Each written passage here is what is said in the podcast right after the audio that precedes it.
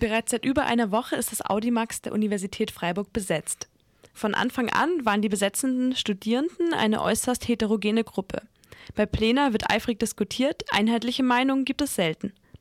Oft führen die Debatten im Audimax aber scheinbar zu mehr oder weniger faulen Kompromissen, mit denen nicht alle Beteiligten ganz glücklich sind. Wir von Radio Dreigland sprachen mit Paul. Paul war von der Besetzung an im Audimax mit dabei. In den letzten Tagen hat er sich aber mehr und mehr ausgeklingt. Paul, was waren die Gründe für deinen Rückzug? Meine Gründe, hm, ich glaube, dass dieser Protest mehr und mehr einen reaktionären Charakter bekommen hat, weil er sich von Anfang an grundlegend jeglicher ähm, kritischer Verordnung in gesamtgesellschaftlichen Zusammenhängen einfach verweigert hat und einfach darauf beharrt hat, dass man allein nur die Bildung kritisieren will und äh, man sich selbst das Label eines eher unpolitischen Protestes gegeben hat. Aber am Anfang bei der Besetzung, da warst du ja noch mit voll dabei. Ähm, warum warst du am Anfang noch motiviert? Ich glaube, dass an sich so eine Uni-Besetzung schon ähm, etwas sein kann, was durchaus emanzipatorische Inhalte, Inhalte transportieren kann. Und deswegen habe ich mich da auf jeden Fall angeschlossen. Und was hast du dir persönlich am Anfang vom Bildungsstreik erwartet? Ich hatte erwartet, dass ich eine kritische Masse an Studenten dort finde, die bereit sind, ähm, über sich selbst und über die Verordnung der Universität in einem gesamtkapitalistischen Zusammenhang zu diskutieren und aus diesen Analysen und Diskussionen heraus dann durchaus interessante Aktionen entstehen können. Und an welchem Punkt hat der Bildungsstreik für dich dann ähm, die erwartete Radikalität verloren? Das war eigentlich von Anfang an eine absehbare ähm, Bewegung. Es fing damit an, dass ähm, Menschen, die sich am Anfang kritisch und durchaus auch richtig kritisch gegenüber der Besetzung geäußert haben und über den Vorgang der Besetzung ausgebuht und ähm, beschimpft wurden. Es ging über, dass man Plakate angefangen hat abzuhängen, die zwar einen Bezug zu den Bildungsprotesten hatten, aber eben kritische Fragen stellten, die über den Horizont des Bildungsprotestes hinausgingen. Es fing damit an, dass Menschen Plakate abgehängt haben, weil sie zu Deutschland kritisch waren, ja, und letztendlich gipfelt das Ganze in einem, in einem Konzept, wo Mensch äh, alle möglichen Politiker, Universitätsprofessoren in, in diese Besetzung mit einbezieht und im Endeffekt auch nun Anweisungen des Rektorates mehr oder weniger befolgt. Ähm, du hast gerade auch erwähnt, dass Plakate abgehangen wurden mit kritischen Fragen. Ähm, was für Aufschriften wurden da denn nicht gern gesehen im Audimax? Ähm, eine Aufschrift war auf jeden Fall die Aufschrift Bildung für alle, Fragezeichen, alles für alle, Ausrufezeichen. Das Plakat hängt immer noch, aber es gab rege Diskussionen darüber. Es wurde auch ein weiteres Plakat angehängt, das im Endeffekt diese Aussage des ersten Plakates äh, zunichte macht. Ähm, dann gab es ein weiteres Transparent, auf dem stand ähm, 30 Semester Minimum, für Deutschland keinen Finger krumm was wohl aus Gründen, dass es zu deutschlandkritisch sei, wieder abgehängt werden musste. Okay, um mal einen Eindruck zu bekommen, ähm, wie sonst die Meinungen zur Audimax-Besetzung aussehen, hören wir jetzt einen kurzen Ausschnitt aus einem Interview, das Michel von Radio Dreieckland am vergangenen Dienstag, den 24. November, geführt hat. Aber ihr scheint so ein bisschen auch gespalten zu sein. Es gab da ja so eine Auseinandersetzung über äh, die, äh, den Einsatz des universitären Sicherheitsdienstes. Das erfährt man dann wieder so beiläufig. Da gibt es so einen Sicherheitsdienst, der genau. offensichtlich aus euren äh, Studiengebühren bezahlt wird. Und äh, da gab es offensichtlich so mehrere Lager bei euch, oder?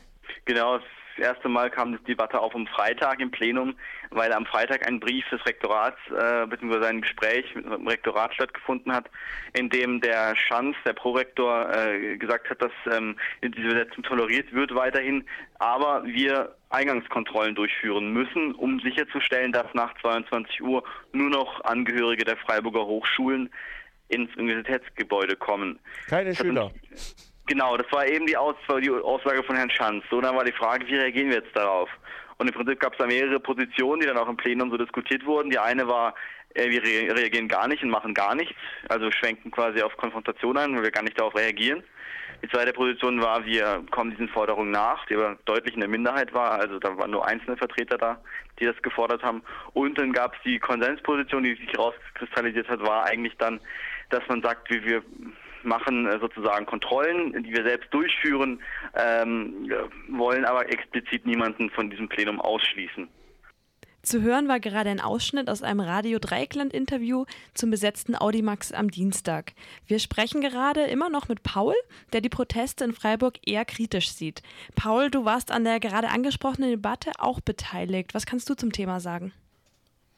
Ich war ganz klar der Meinung, dass man auf diesen Brief des Rektors äh, nicht reagieren sollte. Und wie schätzt du die allgemeine Meinung der Studierenden dazu ein? Ich glaube, die meisten Menschen, die dort besetzen, haben ein sehr naives Verständnis von, von dem, was sie dort tun. Sie hinterfragen sehr wenig ihre eigenen Ziele. Sie reden dauerhaft von Selbstbestimmtheit und selbstbestimmt lernen und sind in keinster Weise bereit, diese Selbstbestimmtheit für sich selbst zu definieren. Sie sehen das Ganze wohl eher als Art, eine Art soziales Ereignis, wie ein Klassenausflug. Und bei diesem Klassenausflug wird auch auf Forderung des Rektorats eingegangen. Warum wolltest du das explizit nicht tun? Ich sehe in dem Moment das Rektorat als eine Instanz an, ähm, mit der ich durchaus mit dieser Besetzung, also wogegen ich mit dieser Besetzung demonstriere oder auch mich wende. Und ich sehe es nicht ein, warum Mensch dann auf äh, Forderungen dieses Rektorats eingehen sollte.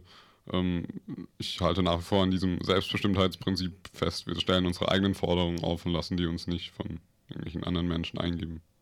Wir hören jetzt noch einen zweiten Ausschnitt aus dem Interview zum Audimax vom Dienstag hier auf Radio Dreieckland.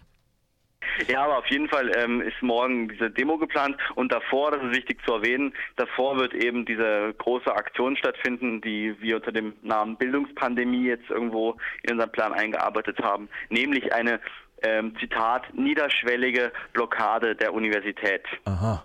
Niederschwellige Blockade der Universität. Das klingt ja spannend. Pandemie, dann gehe ich mal davon aus, ihr werdet Gesundheitspässe ausstellen oder sowas. Oder nehmt ihr auch gleich äh, Spritzen dabei oder wie? Oder ja, also wir werden uns auch dementsprechend äh, als, als solchen Schützer kleiden, also mit Mundschutz und so. Wir müssen ja uns auch schützen gegenüber diesen, diesen Viren.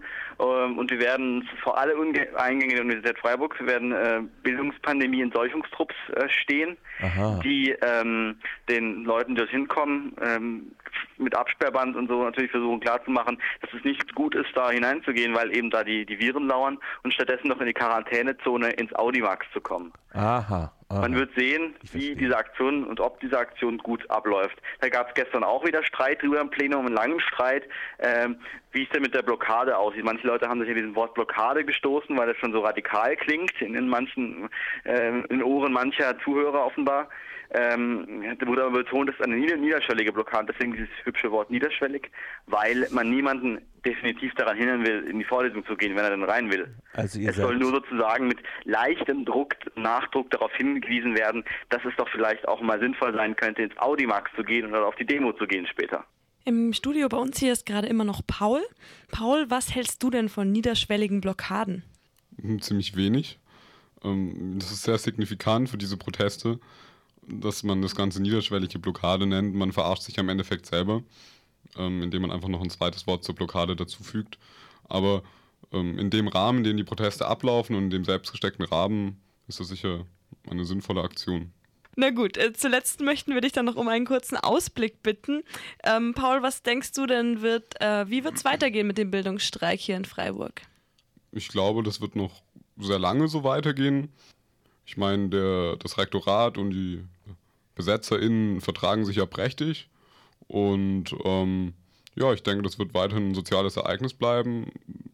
Und ich weiß nicht, ob die Forderungen so auch durchgesetzt werden können. Ich glaube, man wird auch immer mehr von den grundlegenden Forderungen abrücken. Und irgendwann haben die Leute halt keine Lust mehr dort zu schlafen und verschimmeltes Essen zu essen. Und wenn sie nach Hause gehen. Dann danken wir hier mit Paul für seine Einschätzung. Gehört habt ihr gerade bei Punkt 12 auf Radio Dreigland ein Interview mit Paul. Paul hat sich zu Beginn an der Besetzung des Audimax der Uni Freiburg beteiligt und sieht den Protest mittlerweile zunehmend kritischer.